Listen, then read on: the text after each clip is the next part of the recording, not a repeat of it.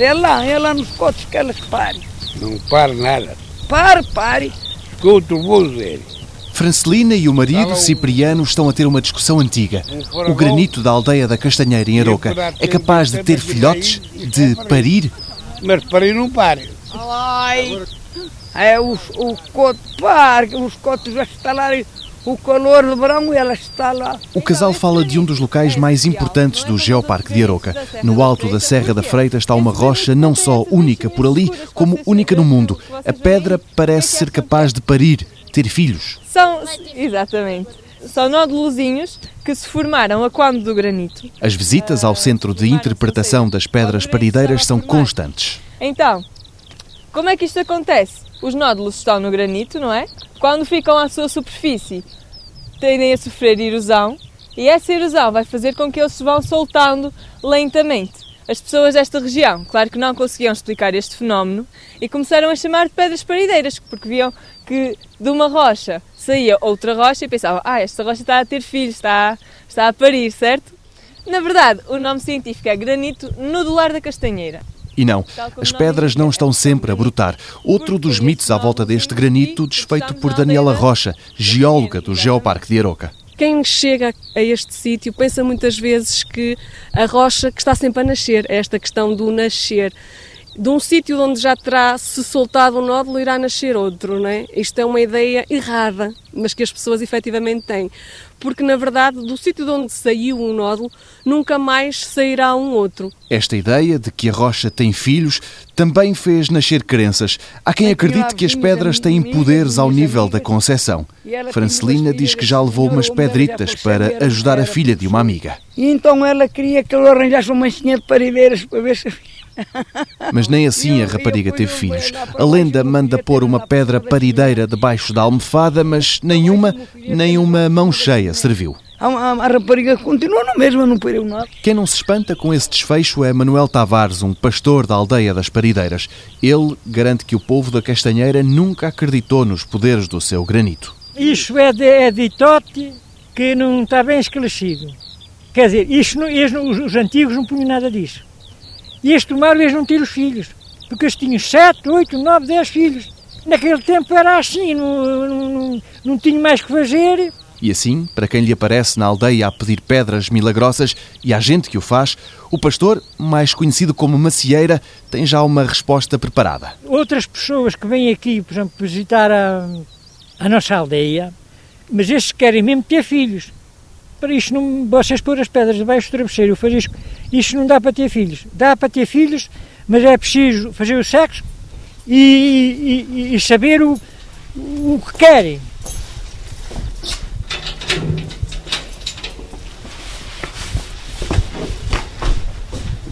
Uh, can take a seat. So, as this clay sank into more depths, uh, it ended up becoming this rock. uh, which makes it very easy, you can see here, to open by hand. Uh, it's possible to sometimes find these fossils. It's not as much as it was once, uh, but yeah, we still find fossils. They are very rare to find, especially trilobites. Trilobites, uh, em português, trilobites. Animais marinhos uh, muito antigos e que em Aroca tem um museu. Aqui, conta Manuel Valério, as trilobites não são como as outras. A média mundial para este animal, para a trilobite, varia entre 13 e 10 centímetros. Aqui a maior trilobite que foi encontrada mede cerca de 80 centímetros, portanto há uma grande diferença entre a média e as maiores daqui. Este local, a Pedreira dos Valério e o Museu das Trilobites Gigantes de Canelas, é outro dos geossítios de importância internacional do Geoparque de Aroca. No fundo, é uma viagem ao passado de uma terra completamente diferente. Eh, fico só com a ideia que estes fósseis ou estes trilobites não viveram aqui na região, foram transportadas para cá devido ao movimento das placas tectónicas. Eram os animais que viviam há 470 milhões de anos, numa latitude muito próxima de onde é hoje quase o Polo Sul, e viviam num mar eh, relativamente pouco profundo e quando morriam caíam no sedimento esse sedimento hoje é a rocha que nós abrimos, não é? Foi nesta pedreira, funda e com xisto a perder de vista, que começou a nascer o Geoparque de Aroca, que agora faz 10 anos. A recolha dos fósseis durante estas últimas três décadas e que levaram à construção de um local para expor, acho que foi o despoletar para se pensar na ideia de criar um geoparque.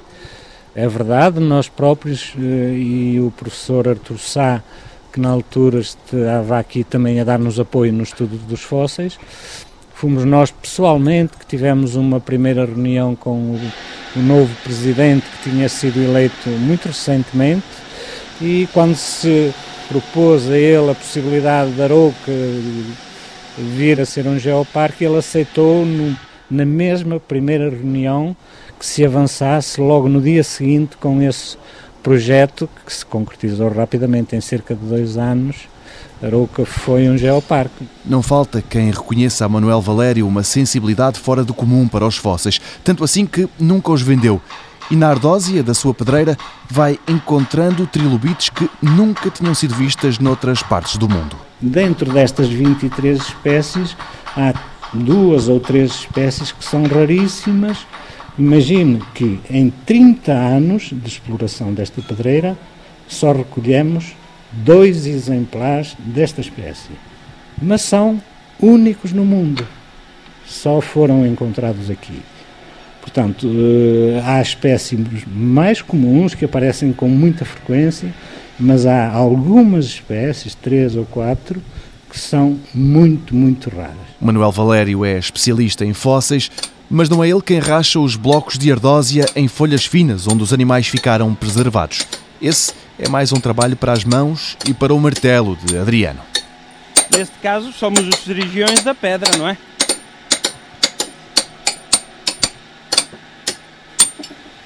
nós marcamos com as cunhas e depois temos que seguir, damos a primeira pancada e mostra-nos uma, um beiozinho, uma fendazinha. E nós temos que seguir essa fenda para chegar a bom resultado, porque se nós não seguir essa fendazinha, essa linha que nos marca a cunha, não vamos conseguir chegar a bom porto, porque não vamos tirar bom resultado. E trilobites, já encontrou alguma? Bastantes, bastantes algumas grandes, outras mais pequeninas, quase, quase que nem se vê algumas, mas. O patrão dá-vos um bónus ao final do mês quando, quando há trilobites ou não? O patrão, o bónus que nos dá é o salário que já é muito bom. Nem todos têm essa sorte.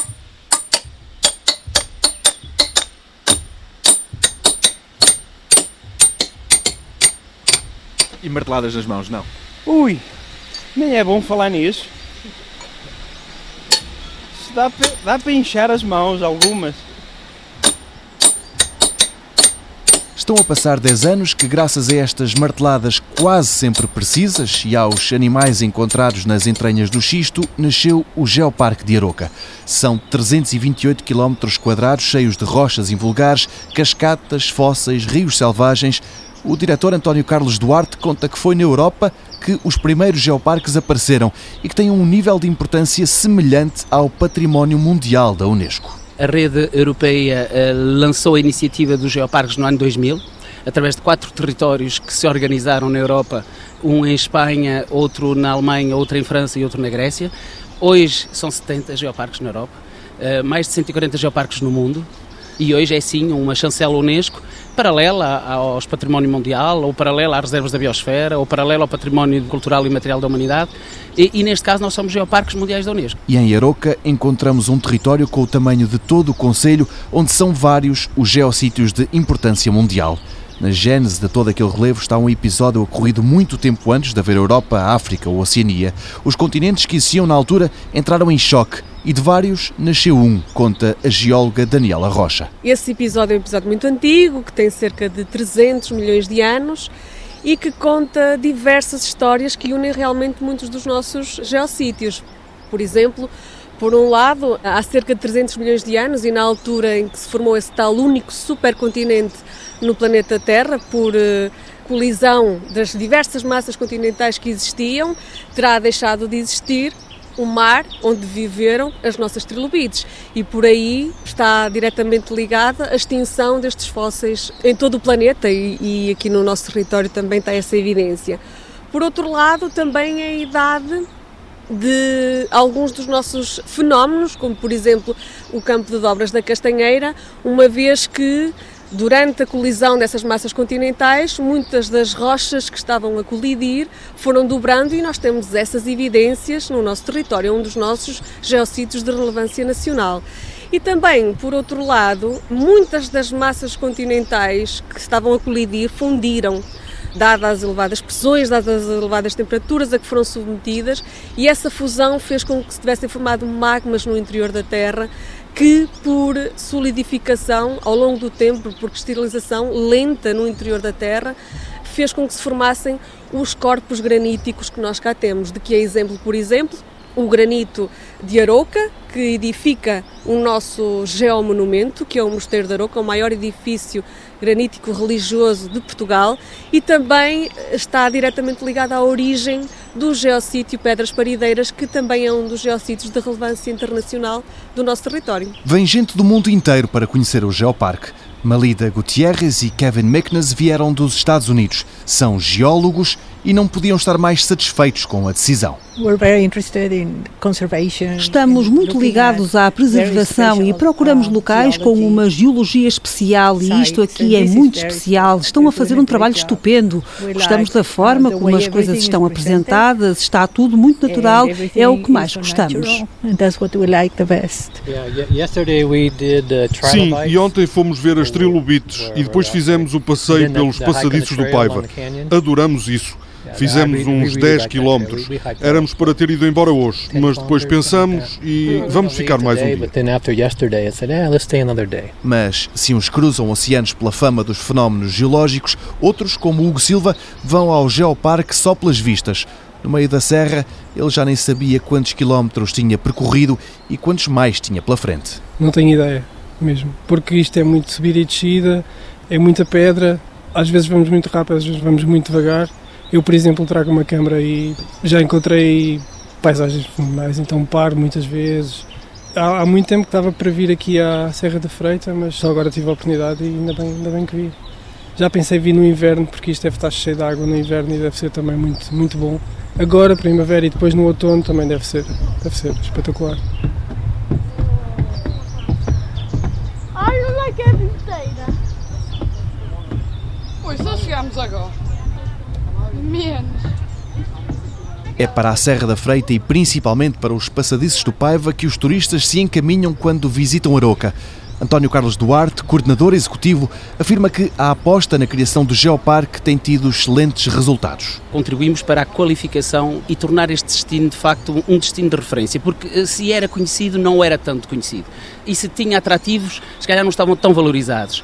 E nós temos tido aqui alguns grandes efeitos uh, económicos, estamos a falar de cerca de 15 milhões de euros de faturação na área do turismo, ultimamente. Estamos a falar uh, de taxas de ocupação que duplicaram, mais que duplicaram, isto muito devido ao projeto Passadiços do Paiva do Aroca Geoparque, promovido pelo município de Arouca. Passámos de números de sensivelmente 30 mil visitantes que tínhamos sensivelmente em 2012, 2013 nas Pedras Parideiras, para hoje, em 2019, cerca de 200 mil visitantes por ano. A criação de um geoparque implica, pelas regras da Unesco, uma aposta na coesão territorial e a criação de oportunidades para os produtos da terra.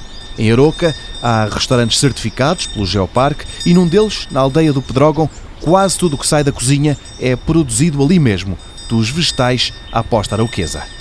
Tenho seis vacas a criar, um touro macho e vai dando umas vitelinhas durante o ano, não é? A raça arauquesa, não é? Que é a nossa raça aqui da zona. Produzo milho grão, para a broa que faço aqui no restaurante, sou eu que produzo milho, uh, milho grão regional. Para nós comer não há híbridos, é regional. E depois tenho um, muito perto de um hectare de vinha, que faço vinho branco, e depois tenho as bordaduras à, à volta do sítio que tem o milho, que é o vinho tinto. É uma, mais uma, uma maneira de escoar o nosso vinho aqui, que é onde vem o vinho, vem do todo aqui, no, no restaurante. Temos uma estufa, tem 320 metros quadrados, temos alface todo ano, temos tomates na época deles, consegues ter tomate mais cedo um bocadinho e ter mais tempo de tomate, até mais tarde. Temos couves. E a lista continua. António Quaresma e Susana Vieira, marido e mulher, são ao mesmo tempo donos do restaurante Pedrógão e produtores. Até as trutas que põe no prato nascem ali. Que é os maiores, depois tem o tanque de cima que tem mais pequenas, depois tem o outro que são do tamanho destas, mais ou menos. Não tem muitas, é assim, a, a gente tem a quantidade que precisa para nós. É só mesmo para consumo do restaurante tinha clientes aqui da zona que gostavam, ainda às vezes me chateiam, que é truta, não sei o quê, mas para vender a um e não vender a outro, só optei por não vender a ninguém pronto. Porque é assim, a truta que eu tenho neste momento aqui tem dois anos e meio. É uma truta em questão de qualidade muito superior à que neste momento anda no mercado. Porque a truta do mercado se calhar tem seis meses, sete meses. E esta truta teria que ser vendida muito mais cara e as pessoas também se calhar não estão dispostas a dar esse dinheiro, não é?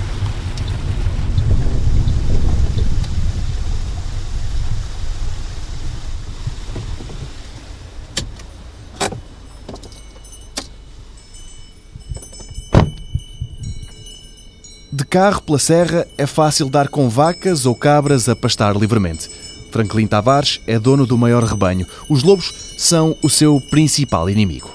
Até hoje a gente viu a passado ali na posto de tempo, três a mandar só rebanho com dois cães e, e tiver que matar um e outra ferida e a ferida à noite morreu e os caras iam comer uma. Ano passado foram para aí 30 e não vi um cêntimo delas. E todos os pastores garantem que na serra há lobo, mas que não é como o antigo. Estes de agora, diz Manuel Francisco, não têm medo de ninguém. O pastor acredita que ali há mão humana. Antigamente havia o lobo ibérico, agora há o lobo cativeiro. O lobo cativeiro não da, do pessoal, um gajo eles fogem um bocado de 50 metros e viram-se para trás. Tem um Antigamente eles queriam que os chamasse ladrões, que eram os antigos, lembro-me, o meu falecido pai, ei ladrão, porque matavam as duas. E eles aquilo é era fugir. Hoje vais, faz barulho, coisas, caminho, meio dúzia de metros, fico lá para trás. São criados no cativeiro, não sei. Habituam-se ao ambiente e aos sábados e aos domingos é, há muita confusão de carros e pessoal que às vezes sai e já se afasta. O gado sai de manhã e a meio da tarde os pastores vão à procura dele. Os bichos andam por onde querem. Manuel Tavares tem vacas. Estas vacas são é, raça aroquesa, que é quer dizer, mais ao, ao hábito da, da, serra, porque é um animal que resiste, como exemplo agora nestes dois dias atrasados, caiu em granizo, houve treboadas, e ela resiste contra tudo.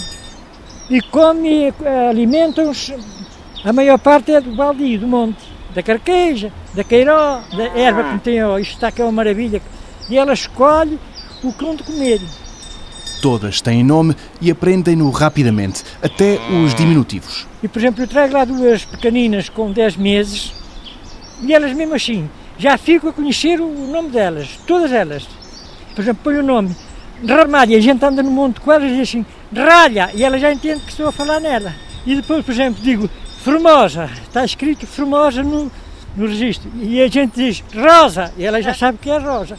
Ou Bonita, e, e, diz assim, Nita! E ela já sabe que é o nome dela que a gente está a tatuar. E ela vira logo para o outro lado.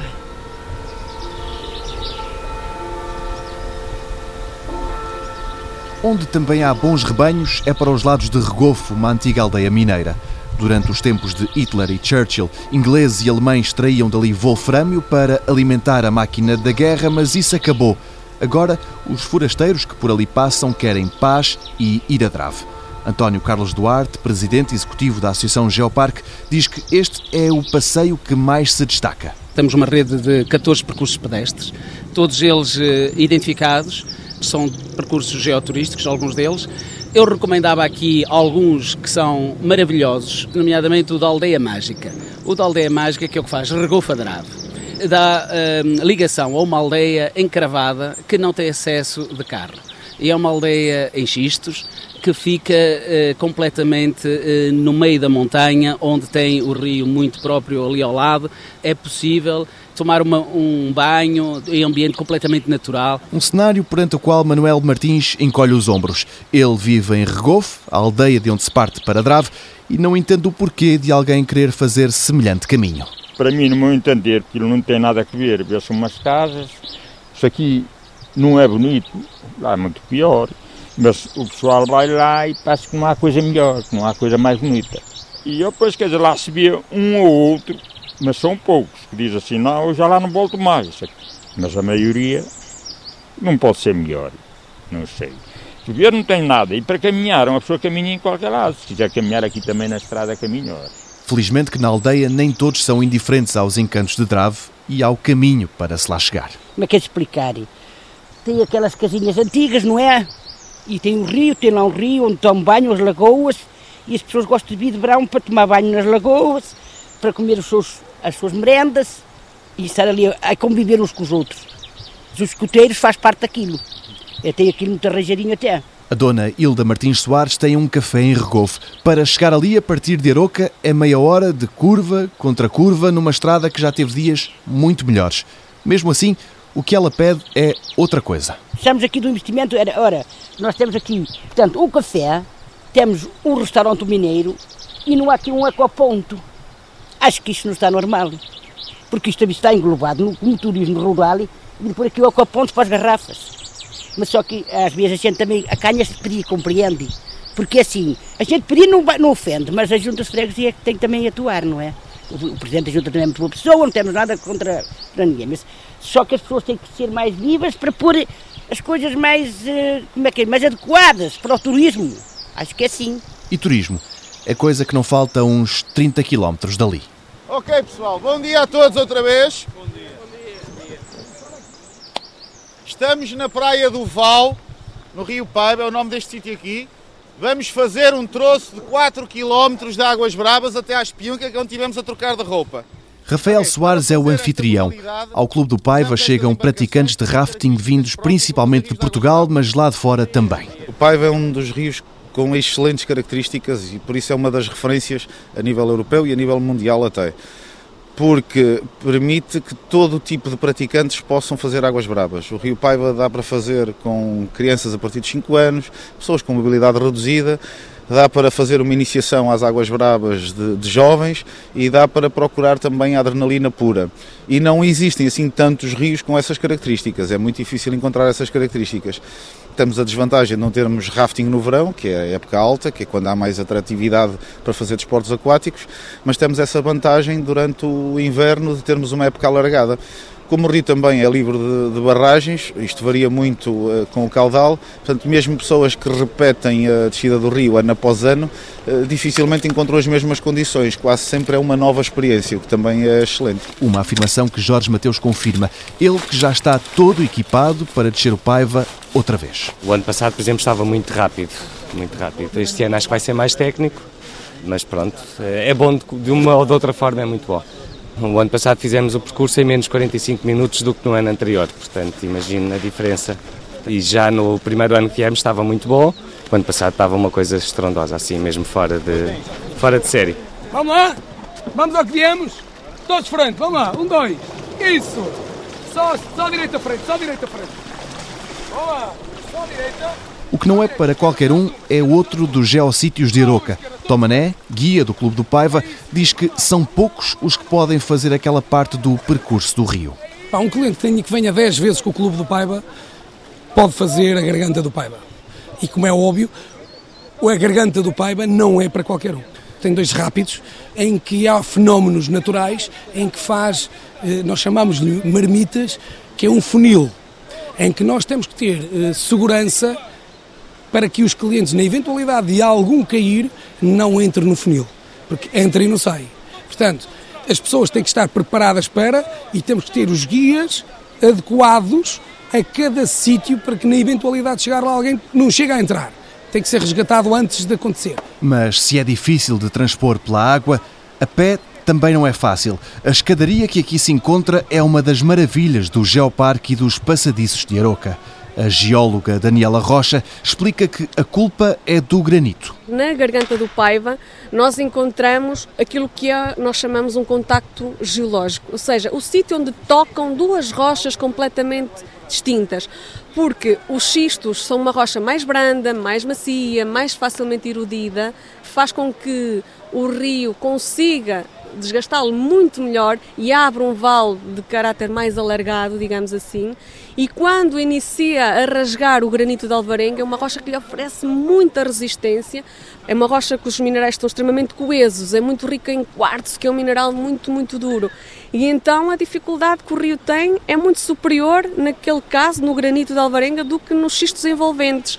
E então o vale assume uma forma completamente diferente, com vertentes bastante mais abruptas, o que confere também uma beleza muito especial àquele local e o que faz com que a geodiversidade ali se nota perfeitamente que condicionou a topografia dos próprios passadiços do Paiva. No granito de Alvarenga começam as escadarias, começa a dificuldade também para o visitante dos passadiços do Paiva, 500 degraus pelo menos para o visitante, é um sítio absolutamente imperdível do nosso geoparque.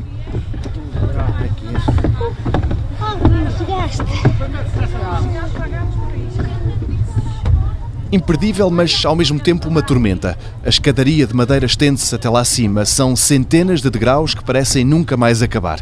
O segredo é não desistir. Eduarda Cunha estava cansada demais para olhar em volta e apreciar a paisagem. Cansada. Mas consegui subir as escadas que que eu ficava a meio. Mas não foi fácil? Não, é difícil, tem de ter preparação. Mas se as crianças conseguem, os adultos não podem deixar ficar lá. São 8 km, espero que as escadas já tenham sido 4. Já mais refeita da subida estava Maria João Lima. Está espetacular. Com amigos fantásticos, tudo espetacular. E isto também é muito bonito. Isto é muito bonito, é a primeira vez. Tinha ouvido falar por amigos, pessoas que cá vieram, ali até informações planeta, mas realmente ao vivo é outra coisa. Vale a pena, aconselho. É realmente muito bonito. A natureza está tudo muito bem preservado e está tudo muito limpinho, sim senhor.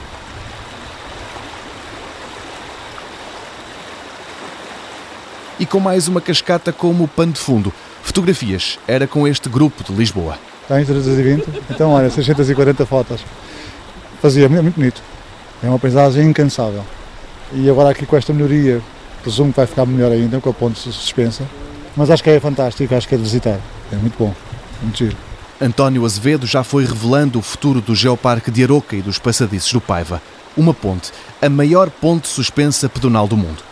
Uma travessia que a Presidente da Câmara de Aroca, Margarida Belém, admite que não será para todos os corações. Eu usei uma frase que a ponte é assustadoramente bela e será assustadoramente bela. Tem essas duas componentes, sim. Mais de meio quilómetro, realmente, são 516 metros de extensão de ponte e a ponte vai estar a 175 metros do rio Paiva. É efetivamente um, muito, muito arrojado, não é para toda a gente, mas eu acho que uh, vai ser um motivo de superação. As pessoas vão querer superar. É tal como aqui na, na onde estamos. Esta escadaria que tem mais de mil degraus é difícil não é? Uh, subir tantos degraus, mas é essa necessidade de fazer, de, de, mostrar, de superar, que tem marcado, tem marcado os passadiços. E com a ponte vai ser a mesma coisa. Os pilares já estão de pé. A fase seguinte, explica Margarida Belém, é para uma equipa especializada. A colocação dos cabos, que a ponte vai ser suportada por dois cabos, vai ter os tirantes e os tabuleiros da ponte e todo esse trabalho da construção da ponte, da ligação entre estes dois pilares, vai ser feito este trabalho por alpinistas portanto, 12 alpinistas que vão fazer este trabalho.